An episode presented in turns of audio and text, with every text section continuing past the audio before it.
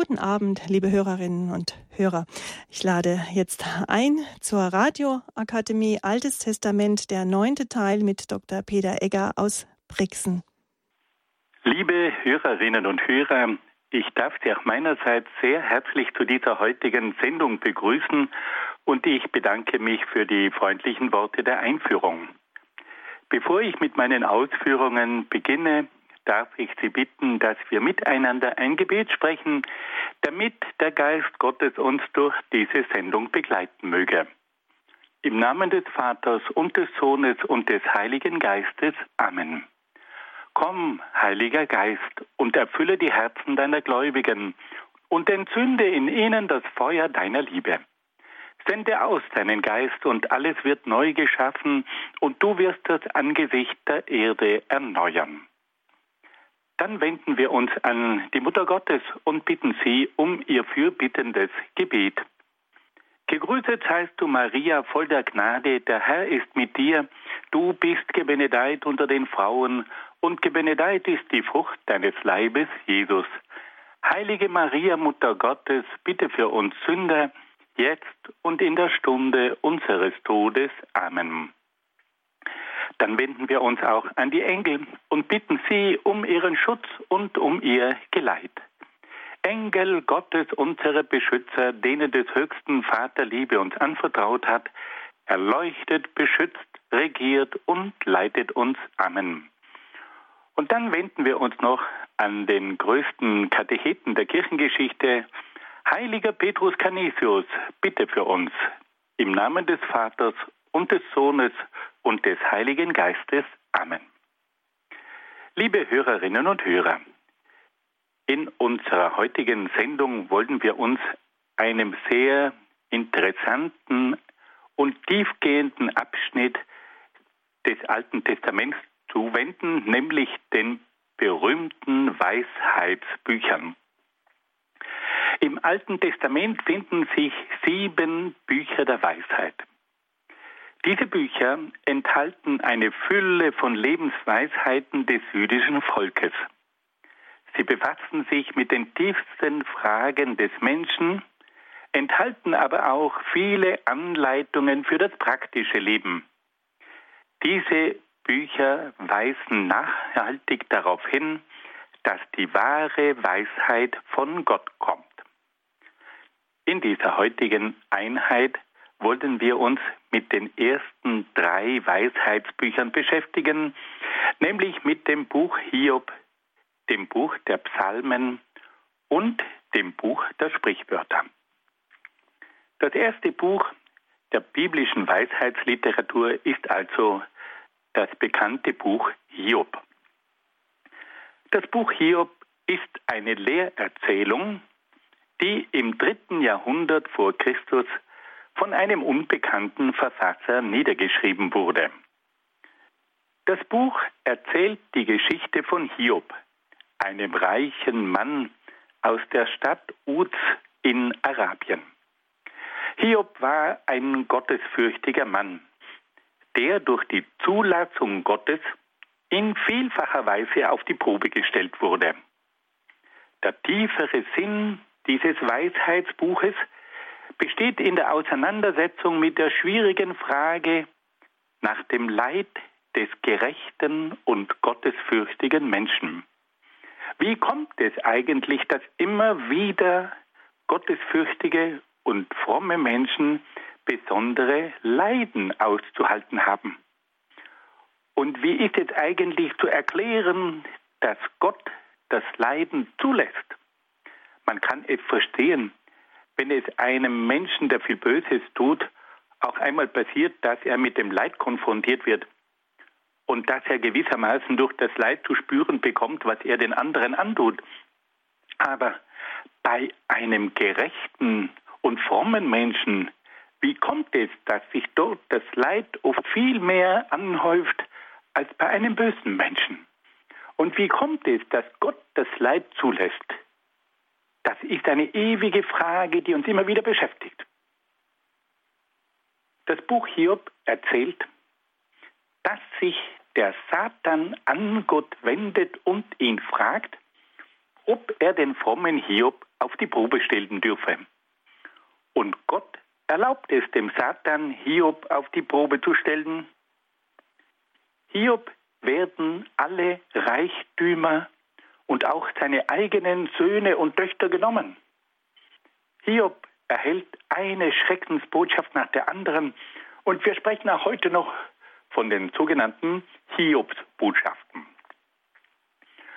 Nun wollen wir auch in dieser Sendung einige Bibelstellen heranziehen, um uns direkt einmal in der Heiligen Schrift diese wichtigen Stellen anzuhören.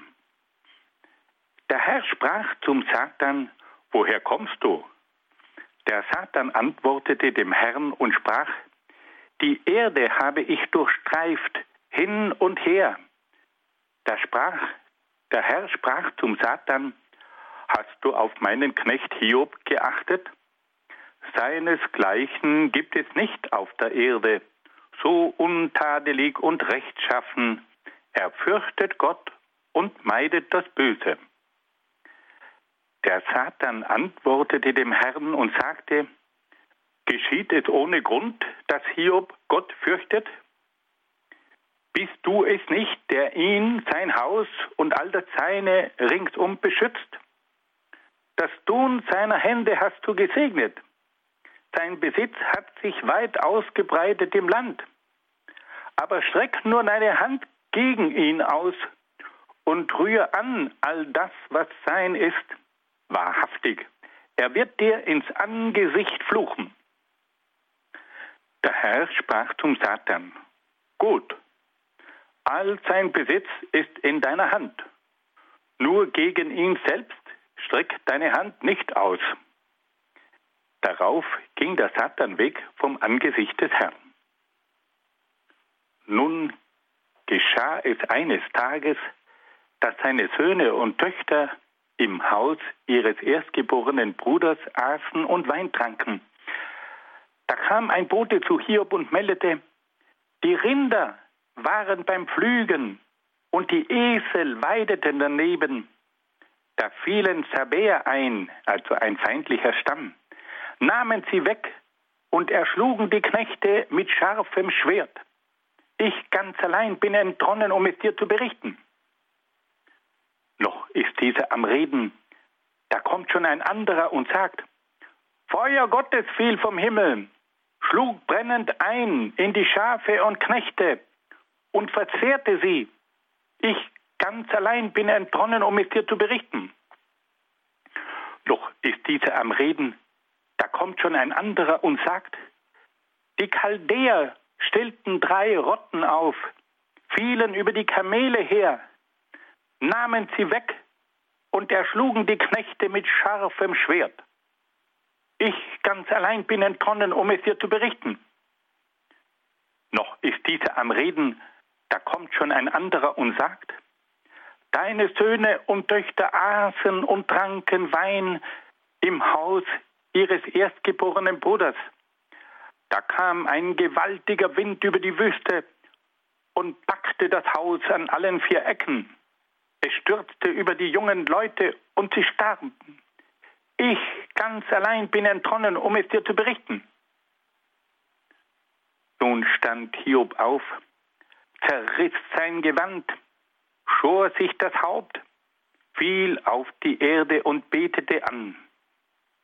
Dann sagte er, nackt kam ich hervor aus dem Schoß meiner Mutter, nackt kehre ich dahin zurück. Der Herr hat gegeben, der Herr hat genommen, gelobt sei der Name des Herrn. Bei all dem sündigte Hiob nicht und äußerte nichts Ungehöriges gegen Gott. Wir haben also gehört, wie nun Hiob auf die Probe gestellt wird. Alles wird ihm genommen. Und er bekommt eine schlechte Nachricht nach der anderen. Und trotzdem ergibt sich Hiob ganz in den Wilden Gottes und spricht das berühmte Wort, der Herr hat gegeben, der Herr hat genommen, gelobt sei der Name des Herrn. Hiob lässt sich also durch die schweren Prüfungen nicht in seinem Glauben erschüttern und vertraut nach wie vor auf Gott. Als der Satan merkt, dass Hiob nach dem Verlust seiner Güter nicht sein Gottvertrauen verliert, fragt er Gott, ob er Hiob auch die Gesundheit nehmen dürfe. Und Gott gestattet es dem Satan, Hiob durch den Verlust der Gesundheit auf die Probe zu stellen. Hiob wird von einer schweren Krankheit befallen, die ihn entstellt. Doch Hiob flucht auch jetzt nicht auf den Herrn. Nun wollen wir wieder eine Bibelstelle einschieben, die uns diesen dramatischen Augenblick vergegenwärtigt. Der Satan sagte zu Gott, alles, was der Mensch besitzt, gibt er hin für sein Leben. Doch streck deine Hand aus und rühr an sein Gebein und Fleisch. Wahrhaftig, er wird dir ins Angesicht fluchen. Da sprach der Herr zum Satan, Gut, er ist in deiner Hand, nur schone sein Leben. Der Satan ging weg vom Angesicht Gottes und schlug Hiob mit bösartigem Geschwür von der Fußsohle bis zum Scheitel. Hiob setzte sich mitten in die Asche und nahm eine Scherbe, um sich damit zu schaben. Da sagte seine Frau zu ihm, Hältst du immer noch fest an deiner Frömmigkeit? Lästere Gott und stirb. Er aber sprach zu ihr, Wie eine Törin redet, so redest du. Nehmen wir das Gute an von Gott, sollen wir dann nicht auch das Böse annehmen? Bei all dem sündigte Hiob nicht mit seinen Lippen. Wir haben also hier gehört, dass nun der Satan Hiob noch mehr auf die Probe stellen will. Er nimmt ihm nicht nur seine Güter, er will nun auch die Gesundheit von Hiob angreifen. Und Gott gestattet es. Und nun bekommt Hiob eine schwere Krankheit, vermutlich Aussatz. Und er selber ist also ein geschlagener Mann. Er setzt sich mitten in die Asche. Das ist immer ein Symbol für die Vergänglichkeit. Und er versucht mit einer Scherbe sich den Aussatz abzuschaben und seine eigene Frau verspottet ihn. Hältst du immer noch fest an deiner Frömmigkeit? Lästere Gott und stirb. Bald darauf wird Hiob von seinen Freunden besucht. Die Freunde sind der Ansicht, dass Hiob eine schwere Schuld auf sich geladen haben müsse und dass er nun von Gott die Strafe für seine Schuld erhalte. Sie beginnen ihn zu verspotten und werfen ihm vor, ein Frevler zu sein. Sie klagen ihn an, dass er im Geheimen sündige und nur nach außen hin ein so vollkommener Mensch sei. Und es kommt zu heftigen Streitreden zwischen den Freunden und Hiob. Und da wollten wir nun wieder eine Bibelstelle hören. Einer der Freunde wendet sich an Hiob und sagt folgende Worte zu ihm. Siehe, viele hast du unterwiesen und erschlaffte Hände stark gemacht. Dem Strauchelnden halfen deine Worte auf. wankenden Knien gabst du Halt. Nun kommt es über dich. Da gibst du auf. Nun fasst es dich an. Da bist du verstört. Ist deine Gottesfurcht nicht deine Zuversicht? Dein lauterer Lebensweg nicht deine Hoffnung? Bedenk doch, wer geht ohne Schuld zugrunde? Wo werden Redliche im Stich gelassen? Wohin ich schaue, wer Unrecht pflügt, wer Unheil sät, der erntet es auch. In diesem Text kommt also klar zum Ausdruck, dass dieser Freund Hiob beschuldigt, dass er ein versteckter und verdeckter Sünder sein müsse. Weil sonst wäre doch so etwas nicht zu erklären. Bedenkt doch, sagt der Freund, wer geht ohne Schuld zugrunde? Und damit gibt der Hiob zu verstehen, du bist ein Scheinheiliger. Aber im Verborgenen musst du manche Sünde begehen, weil sonst wäre das, was dir passiert, nicht erklärbar. Hiob wehrt sich gegen die Schmähungen seiner Freunde. Er klagt über das unbegreifliche Verhalten Gottes und über die Anschuldigungen der Verwandten und der Freunde. Und er beteuert seine Hoffnung und sein Vertrauen auf Gott. Und wieder wollen wir eine Bibelstelle lesen. Meine Brüder hat er von mir entfernt. Meine Bekannten sind mir entfremdet. Meine Verwandten, Bekannten blieben aus. Die Gäste meines Hauses haben mich vergessen.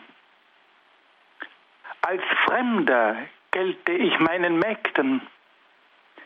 Von anderem Stamm bin ich in ihren Augen.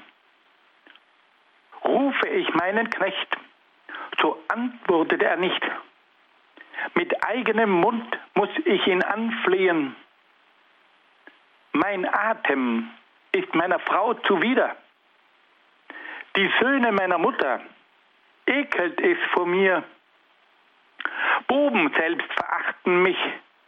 Stehe ich auf, verhöhnen sie mich. Alle meine Gefährten verabscheuen mich, die ich liebe, lehnen sich gegen mich auf. An Haut und Fleisch klebt mein Gebein, nur das Fleisch an meinen Zähnen blieb. Erbarmt, erbarmt euch meiner, ihr meine Freunde, denn Gottes Hand hat mich getroffen. Warum verfolgt ihr mich wie Gott? Warum werdet ihr an meinem Fleisch nicht satt? Wie gewaltig ist dieser Aufschrei von Hiob. Er fühlt sich von Gott und den Menschen verlassen. Und nach weiteren Angriffen der Freunde wendet sich Hiob an Gott als seinen Richter. Er beteuert seine Rechtschaffenheit und weist auf sein stetes Bemühen um ein gottgefälliges Leben hin. Hiob verlangt von Gott eine Erklärung für sein Unglück. Er wünscht, dass Gott ihn hört und dass der Allmächtige ihm Antwort gibt. Wir wollen nun wieder in einer Bibelstelle einige zentrale Aussagen von Hiob herausgreifen, damit wir in ganz knappen Sätzen erfahren, wie Hiob sich jetzt vor Gott zu rechtfertigen versucht und wie er vor Gott seine Unschuld beteuert. Sieht er denn nicht meine Wege? Zählt er nicht alle meine Schritte? Wenn ich in Falschheit einherging, wenn zum Betrug mein Fuß eilte, dann wäge Gott mich auf gerechter Waage, so wird er meine Unschuld anerkennen. Wenn mein Schritt vom Wege wich, mein Herz meinen Augen folgte, an meinen Händen Makel klebte, dann esse ein anderer, was ich sähe, entwurzelt werde, was mir sprost. Wenn sich mein Herz von einer Frau betören ließ und ich an der Tür meines Nachbarn lauerte, dann male meine Frau einem anderen und andere sollten sich beugen über sie.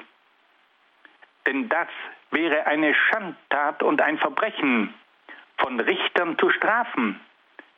Denn das wäre Feuer, das zum Abgrund frisst und meine ganze Habe entwurzelt. Hiob weist also darauf hin, dass Gott durch alle seine Schritte zählt und dass er alle seine Wege sieht. Und er sagt, wenn ich irgendetwas Falsches getan habe, dann soll mir Gott das zeigen. Und wenn ich eine Falschheit begangen habe und einen Betrug verübt habe, dann wäge mich Gott auf gerechter Waage, so wird er meine Unschuld anerkennen. Und er sagt dann auch, dass jeder doch feststellen kann, dass seine Wege in Ordnung waren. Aber selbst wenn wirklich etwas passiert wäre, dann sagt er, soll ihm das genommen werden, was er gesät hat. Und wenn er sich von einer Frau betören ließ und an der Tür des Nachbarn lauerte auf eine andere Frau, dann soll seine eigene Frau für einen anderen Mann das Getreide mahlen. Und, und, und. Und jedes Mal sagt er darauf hin, wenn ich wirklich etwas Falsches getan habe, dann soll gewissermaßen das Unglück und die Gerechtigkeit über mich hereinbrechen. Und er sagt dann weiter, wenn ich das Recht meines Knechtes missachtet und das meiner Magd im Streit mit mir, was könnte ich tun, wenn Gott sich erhöbe, was ihm entgegnen, wenn er mich prüfte? Wenn ich der armen Wunsch versagte, verschmachten ließ der Witwe Augen, wenn ganz allein ich meinen Bissen aß, das Waisenkind aber nicht davon aß, wenn ich den Verlorenen sah, ohne Kleid und ohne Decke, den Verarmten, dann falle die Schulter mir vom Nacken, breche der Arm mir aus dem Gelenk. Also er sagt, wenn ich für irgendjemanden etwas nicht getan habe, wenn ich ein gutes Werk unterlassen hätte, dann soll ihm die Schulter vom Nacken fallen und der Arm aus dem Gelenk brechen. Und weiter, kein Fremder musste draußen übernachten. Dem Wanderer tat meine Tür ich auf. Wenn ich nach Menschenart meine Frevel verhehlte, meine Schuld verbarg in meiner Brust, weil ich die große Menge scheute und die Verachtung der Sippen mich schreckte, so schwiege ich still und ginge nicht zur Tür hinaus. Zum Schluss sagt er, wenn ich wirklich meine Schuld verborgen hätte, dann wäre ich doch nicht in die Öffentlichkeit hinausgegangen. Aber die Tatsache, dass ich immer in die Öffentlichkeit hinausgegangen bin, zeigt doch, dass ich unschuldig bin. Und zum Schluss kommt dann diese Bitte, gäbe es doch einen, der mich hört. Das ist mein Begehr, dass der Allmächtige mir Antwort gibt. Hiob weist also auf viele Dinge hin, die ihn als gerechten und frommen Mann ausweisen. Und nun sagt er zum Schluss, gäbe es doch einen, der mich hört. Gemeint ist damit Gott. Das ist mein Begehr, das ist mein Wunsch, dass der Allmächtige mir Antwort gibt. Da antwortet Gott dem Hiob und gibt ihm zu verstehen, dass Gott der Allmächtige ist und Hiob nur ein unbedeutendes Wesen. Gott weist darauf hin, wie er die ganze Welt und die Natur gestaltet hat. Gott weist darauf hin, dass er alle Dinge in der Hand hat und dass es Hiob nicht zusteht, seine Pläne in dieser Weise anzugreifen. Gott macht Hiob bewusst, dass er sich nicht erkühnen dürfe, mit dem Allmächtigen zu rechten, von ihm Rechenschaft zu verlangen. Da bekennt Hiob, dass er töricht geredet habe und dass er nun schweigen werde. Hören wir nun die Worte von Hiob in einer weiteren Bibelstelle. Ich habe erkannt, sagt Hiob zu Gott, dass du alles vermagst. Kein Vorhaben ist dir verwehrt. Wer ist es, der ohne Einsicht den Rat verdunkelt?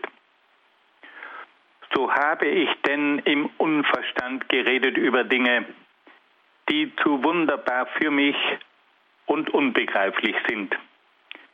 Hör doch, ich will nun reden, ich will dich fragen, du belehre mich. Vom Hören sagen nur hatte ich von dir vernommen. Jetzt aber hat mein Auge dich geschaut, darum widerrufe ich und atme auf in Staub und Asche. Hiob bekennt also, dass er töricht gesprochen hat, wenn er von Gott Rechenschaft verlangen will. Und er bekennt, dass er töricht gesprochen hat. Nachdem Hiob eingesehen hat, dass er töricht geredet hat, wendet Gott sein Geschick. Er segnet die spätere Lebenszeit von Hiob noch mehr als seine frühere. Hiob bekommt seinen ganzen Besitz zurück. Ihm werden auch sieben Söhne und drei Töchter geboren. Er lebt noch viele Jahre er sieht seine Kinder und Kindeskinder, dann stirbt er in hohem Alter. Und dazu noch eine letzte Bibelstelle. Der Herr wendete das Geschick Hiobs, als er für seine Nächsten Fürbitte einlegte, und der Herr mehrte den Besitz Hiobs auf das Doppelte. Da kamen zu ihm alle seine Brüder, alle seine Schwestern und alle seine früheren Bekannten und speisten mit ihm in seinem Haus.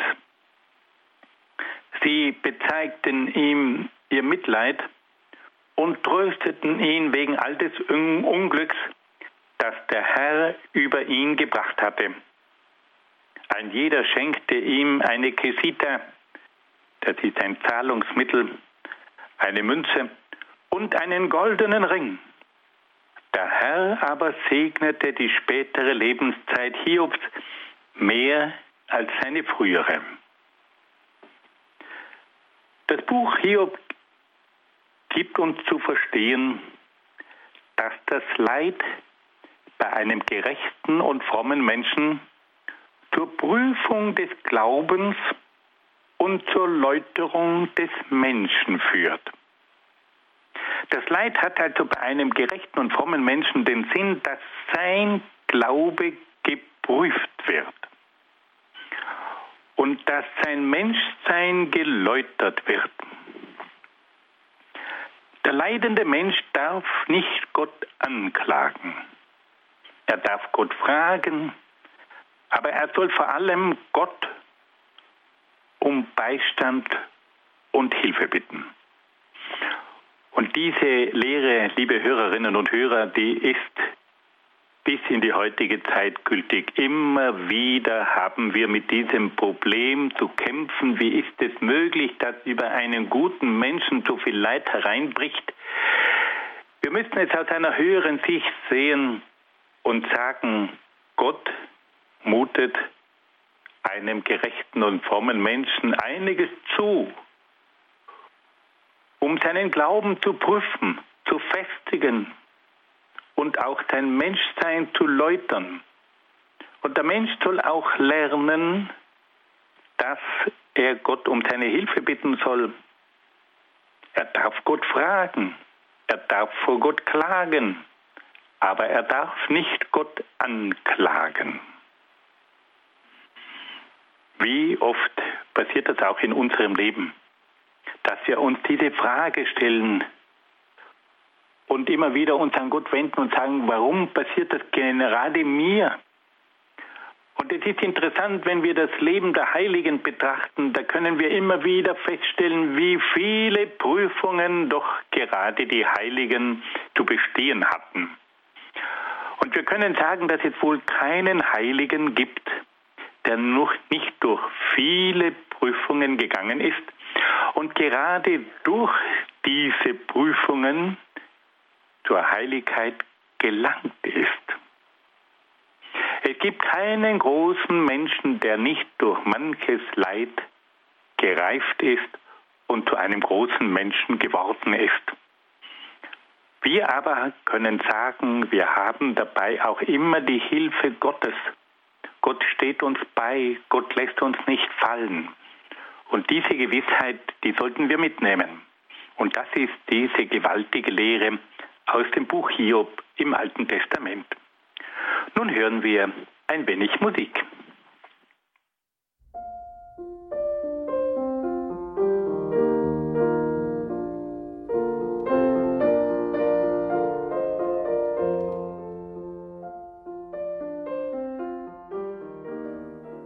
Liebe Hörerinnen und Hörer, wir sind gerade dabei, die sogenannten Weisheitsbücher aus dem Alten Testament etwas näher kennenzulernen. Wir wollen uns nun einem zweiten Buch dieser Weisheitsliteratur zuwenden und da geht es ganz konkret um das Buch der Psalmen. Die Psalmen sind eine Sammlung von 150 religiösen Liedern, die im Alten Testament bei verschiedenen religiösen Anlässen verwendet wurden. Was bedeutet eigentlich das Wort Psalm? Dieses Wort geht auf das griechische Wort Psalmos zurück und bedeutet Seitenspiel. Die Psalmen sind religiöse Lieder, die in der Zeit des Alten Bundes bei liturgischen Feiern gesungen wurden. Die Psalmen sind aber auch Gebetstexte, die die einzelnen Gläubigen und die jüdischen und christlichen Gemeinschaften bei ihren Gebeten verwenden. Wie kam es nun zur Entstehung der Psalmen? Die Psalmen weisen mehrere Quellen auf. Zahlreiche Psalmen werden König David und König Salomon zugeschrieben. Weitere Psalmen entstanden in der Schule der Chorsänger im Tempel von Jerusalem. Wieder andere Psalmen wurden in der Zeit des babylonischen Exils verfasst. In der Zeit des Exils kam es vermutlich zur ersten Zusammenfassung der Psalmen. Wir können also sagen, dass die Psalmen eine lange Geschichte haben. Einige oder zahlreiche Psalmen gehen zurück auf König David und König Salomon.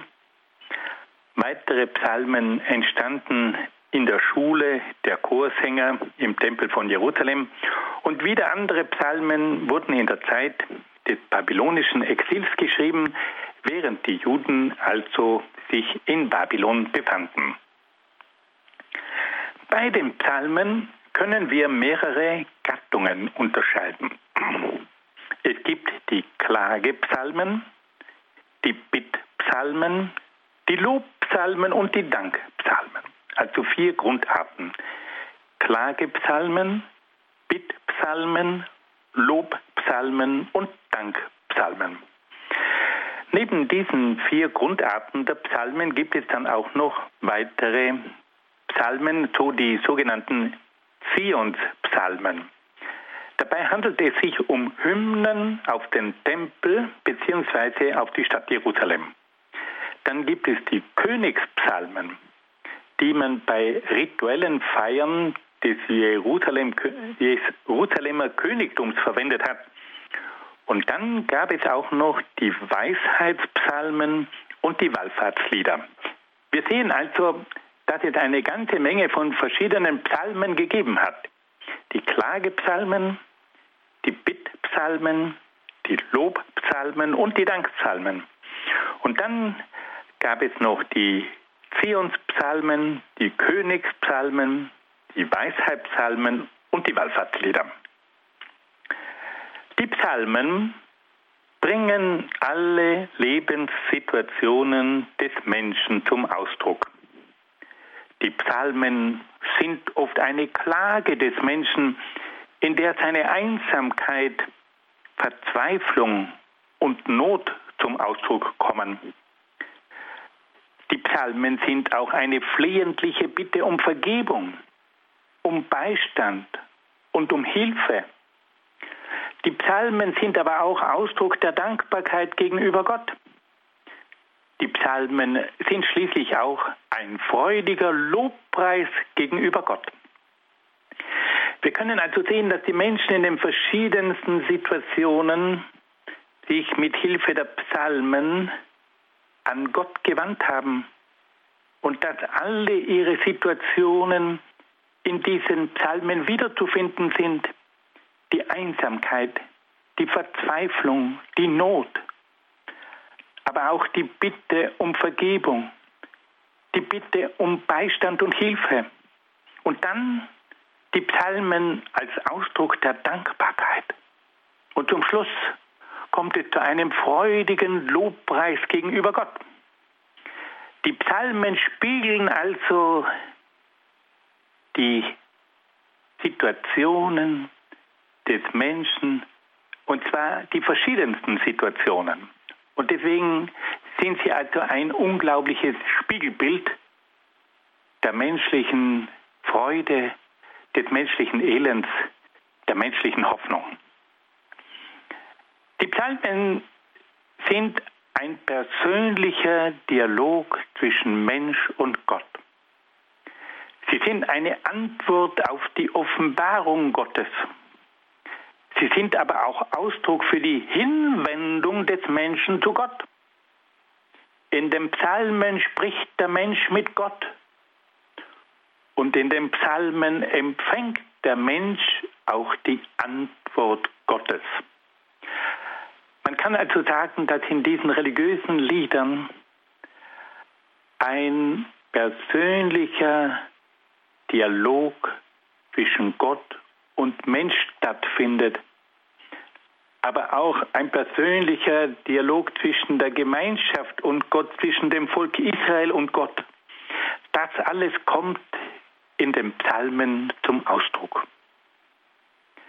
Wir wollen nun den einen oder anderen Psalm vorlesen, weil uns diese Berührung mit den Psalmen auch den tieferen Geist dieser Psalmen spüren lässt.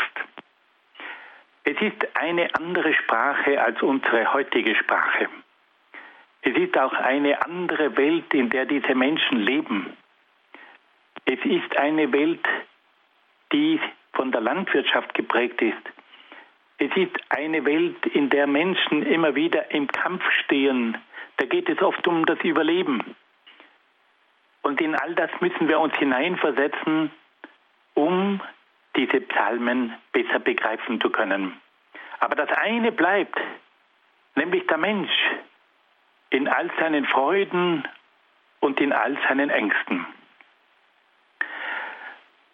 Wir wollen den Psalm 22 kurz vorlesen. Da geht es um die Gottverlassenheit, die aber gleichzeitig auch von einer Heilsgewissheit erfüllt ist. Mein Gott, mein Gott, warum hast du mich verlassen, bist fern meinem Schreien, den Worten meiner Klage?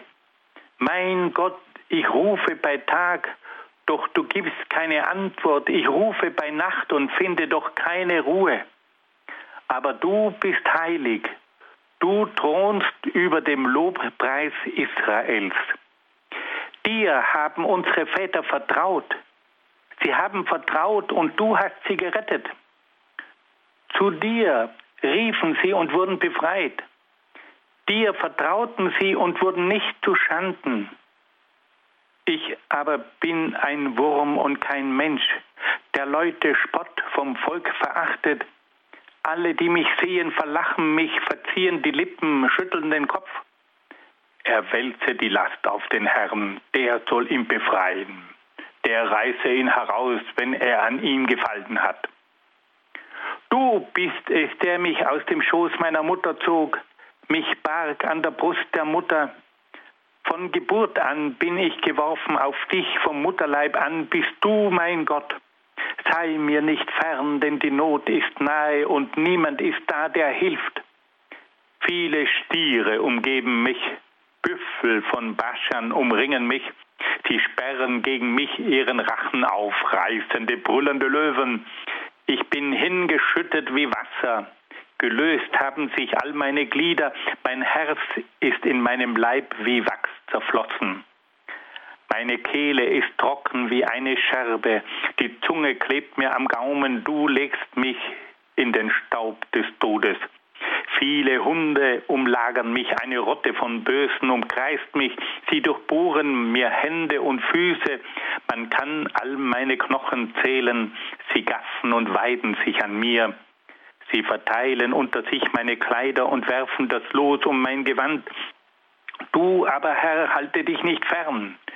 Du, meine Stärke, eil mir zu Hilfe. Entreiße mein Leben dem Schwert, mein einziges Gut aus der Gewalt der Hunde. Rette mich vor dem Rachen der Löwen, vor den Hörnern der Büffel, rette mich Armen. Ich will deinen Namen meinen Brüdern verkünden, inmitten der Gemeinde dich preisen. Diesen Psalm, den kennen wir, weil dieser Psalm auch auf den Messias bezogen wird, der auch am Kreuz diese Worte verwendet. Jesus sagt, mein Gott, mein Gott, warum hast du mich verlassen? Hier kommt also die große Verlassenheit des Menschen zum Ausdruck. Dann wollen wir uns einem zweiten Psalm zuwenden, wo deutlich wird, dass der Mensch, der Herr, der König und der Richter aller Welt ist. Da geht es um einen Lobpreis gegenüber Gott. Und so wollen wir nun den Psalm 96 hören. Singt dem Herrn ein neues Lied, singt dem Herrn alle Länder der Erde, singt dem Herrn und preist seinen Namen, verkündet sein Heil von Tag zu Tag, erzählt bei den Völkern von seiner Herrlichkeit, bei allen Nationen von seinen Wundern. Denn groß ist der Herr und hoch zu preisen, mehr zu fürchten als alle Götter. Alle Götter der Heiden sind nichtig, der Herr aber hat den Himmel geschaffen. Hoheit und Pracht sind vor seinem Angesicht, Macht und Glanz in seinem Heiligtum. Bringt da dem Herrn ihr Stämme der Völker, bringt da dem Herrn Lob und Ehre. Da kommt also der Lobpreis voll zum Ausdruck. Und so können wir also sagen, dass in diesen Psalmen die Angst, die Klage, aber auch die Bitte und das Lob des Menschen zum Ausdruck kommt.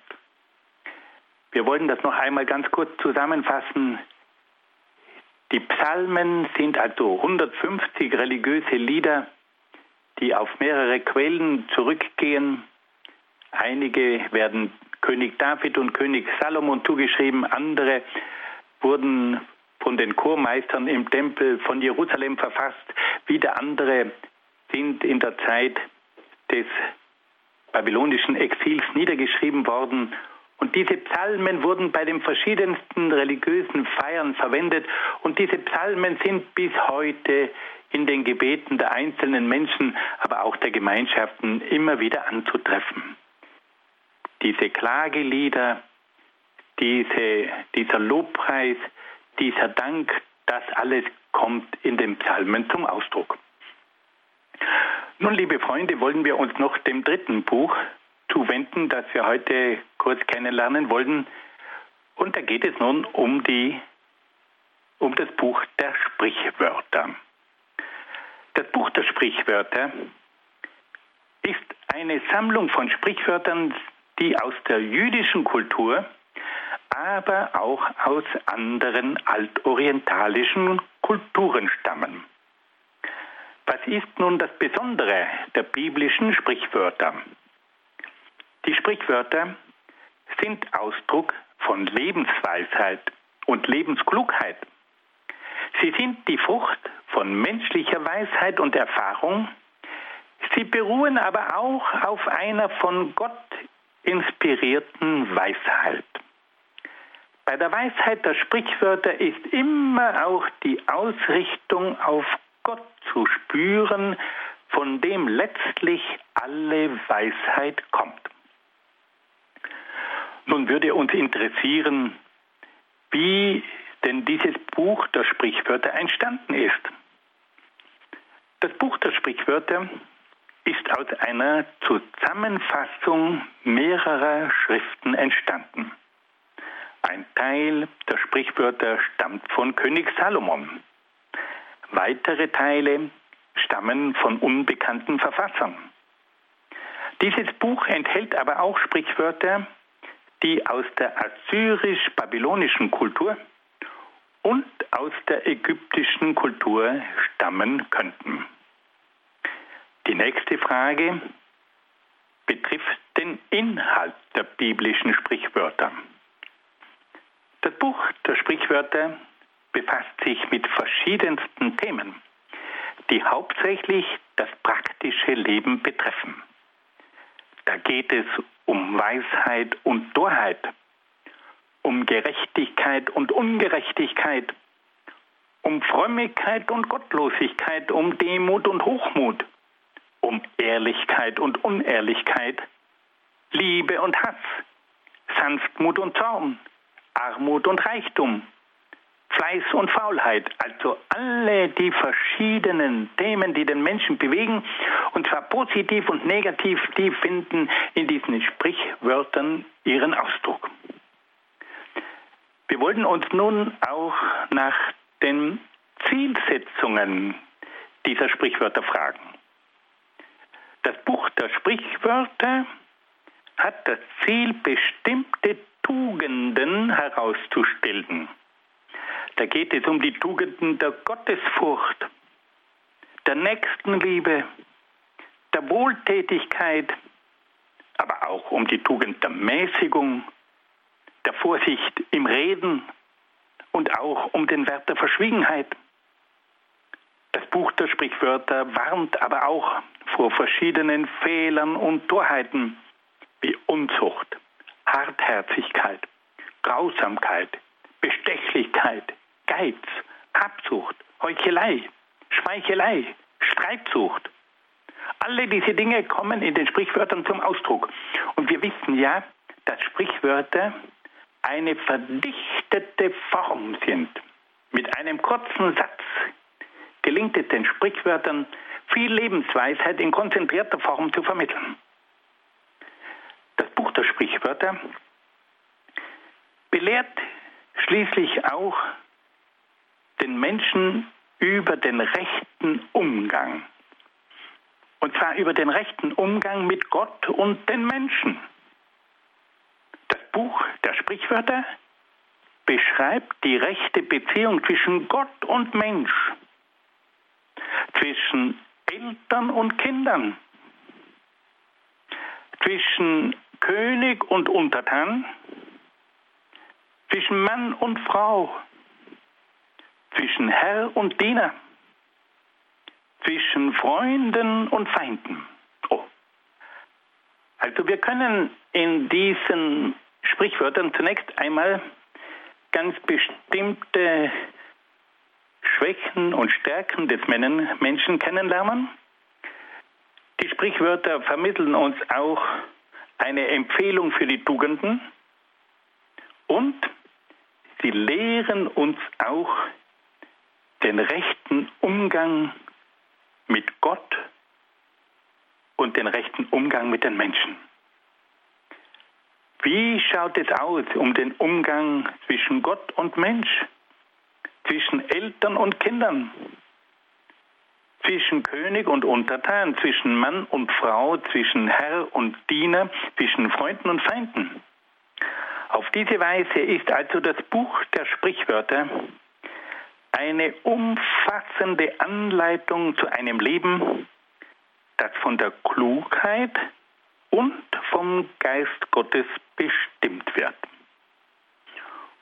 Und nun, liebe Freunde, wollen wir mal ganz kurz ein paar Sprichwörter herausgreifen. Einige von diesen Sprichwörtern sind uns bekannt, andere vielleicht auch neu.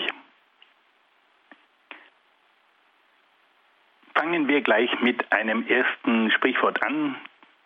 Das heißt, Gottes Furcht ist Anfang der Erkenntnis. Nur Toren verachten Weisheit und Zucht. Also Gottes Furcht ist der Anfang der Erkenntnis, wenn nämlich jemand Gott respektiert und sich auf ihn einlässt, dann erhält er durch Gott die rechte Erkenntnis. Und nur Toren verachten Weisheit und Zucht.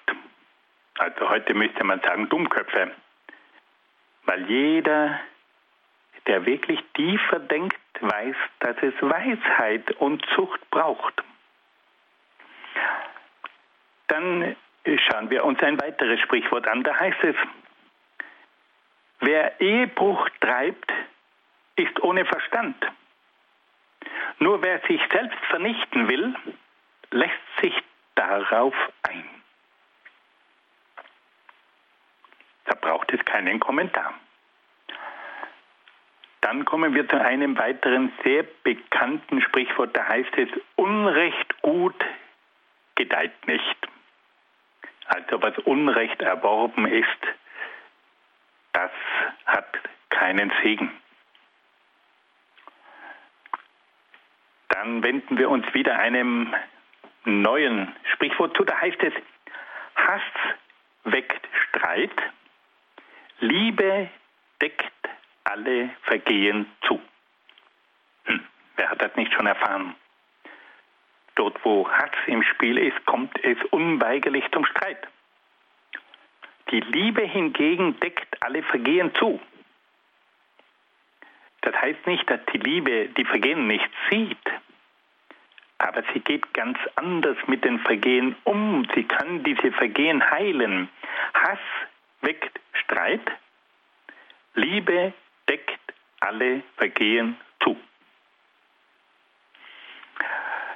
Dann ein Sprichwort, das uns heute sehr nachdenklich stimmt, da heißt es, fehlt es an der Führung, kommt ein Volk zu Fall. Liebe Freunde, das sind Sprichwörter, die sind über 2000 Jahre alt und haben nichts an Aktualität verloren. Jetzt kommt ein sehr massives Sprichwort, ein bisschen schockierend. Ein goldener Ring im Rüssel eines Schweins ist ein Weib schön, aber sittenlos. Also ein Schwein, das einen goldenen Ring im Rüssel hat, ist ein Bild für eine Frau, die zwar schön ist, aber sittenlos. Dann hingehaltene Hoffnung macht das Herz krank. Erfülltes Verlangen ist ein Lebensbaum. Also hingehaltene Hoffnung macht das Herz krank. Ich habe eine Hoffnung, die nie erfüllt wird.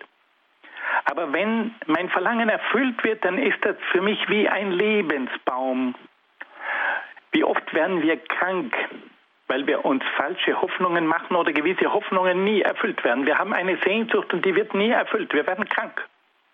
Aber wenn unsere Sehnsucht und unser Verlangen erfüllt werden, dann ist das für uns wie ein Lebensbaum. Dann, der Bedrückte hat lauter böse Tage, der Frohgemute hat ständig Feiertag. Es ist doch so, dass es immer wieder auf die Stimmung in unserem Herzen ankommt. Und wenn da Bedrücktheit ist in unserem Herzen, dann kann um uns herum alles noch so üppig sein. Wir haben böse Tage. Und wenn jemand in seinem Inneren Frohmut empfindet, dann hat er ständig Feiertag. Das können wir doch auch beobachten, dass bedrückte Menschen oft mitten im Wohlstand Menschen sind, denen es nicht gut geht. Und dann gibt es oft Menschen, die keine besonderen Güter haben, aber sie sind frohgemut und haben ständig Feiertag. Dann haben wir da noch ein ganz berühmtes Wort, das jeder kennt. Hochmut kommt vor dem Fall. Also bevor ein Mensch abstürzt, bildet er sich zu viel ein, er ist hochmütig, er überschätzt sich und auf einmal fällt er von ganz oben ganz hinunter. Wenn also jemand sich übernimmt, sich überschätzt, dann ist der Fall oft nicht mehr weit weg.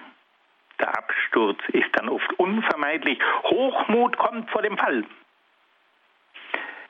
Dann wieder so ein Sprichwort, wo man wirklich auch ein bisschen schmunzeln kann. Besser ein trockenes Stück Brot und Ruhe dabei, als ein Haus voll Braten, aber mit Streit. Besser ein trockenes Stück Brot und Ruhe dabei, als ein Haus voll Braten, aber mit Streit. Dann, wer Fehler zudeckt, sucht Freundschaft. Wer eine Sache weiterträgt, trennt Freunde. Also wenn man oft begütigend mit Fehlern umgeht, dann kann man oft merken, dass man Freunde gewinnt, weil man eben auch eine Schwäche einmal mit Milde behandelt. Aber wer eine Sache weiterträgt, ein Geheimnis aussagt, der verliert auch seine besten Freunde. Dann Tod und Leben stehen in der Macht der Zunge. Wer sie liebevoll gebraucht, genießt ihre Frucht. Tod und Leben stehen in der Macht der Zunge. Da heißt jetzt auch einmal, die Zunge tötet mehr Menschen als das Schwert. Wer sie liebevoll gebraucht, genießt ihre Frucht. Dann erzieh den Knaben für seinen Lebensweg, dann weicht er auch im Alter nicht davon ab. Also wer unseren jungen Leuten einen klaren Lebensweg vermittelt, der kann sicher sein, dass diese positive Erziehung ihm auch im Alter noch eine Stütze sein wird. Und zum Schluss gibt es dann auch noch die berühmte Stelle vom Lob der tüchtigen Frau. Wenn Sie einmal die nachlesen wollen, dann schlagen Sie bitte im Buch der Sprichwörter auf, Kapitel 31, Vers 10 bis 31. Wunderbar, was da über die Frau alles gesagt wird das Lob der Frau. Sie sehen also, liebe Freunde, dass dieses Buch der Sprichwörter eine geballte Ladung ist, dass da das Leben spürbar wird. Und man merkt, dass diese Menschen damals nicht diese Wissenschaft hatten, die wir heute haben, aber dass sie Lebensweisheiten hatten, die wir nur bewundern können.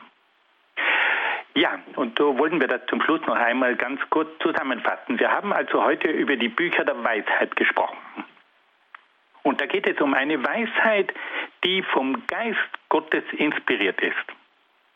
Wir haben zunächst das Buch Hiob betrachtet. Da geht es um die Frage nach dem Leid des gerechten und frommen Menschen. Und da haben wir erfahren, dass das Leid in diesem Fall eine Prüfung des Glaubens darstellt und zur Läuterung des Menschen führen soll. Aber der Mensch darf Gott in dieser Situation nicht anklagen. Er soll vielmehr Gott um seinen Beistand bitten.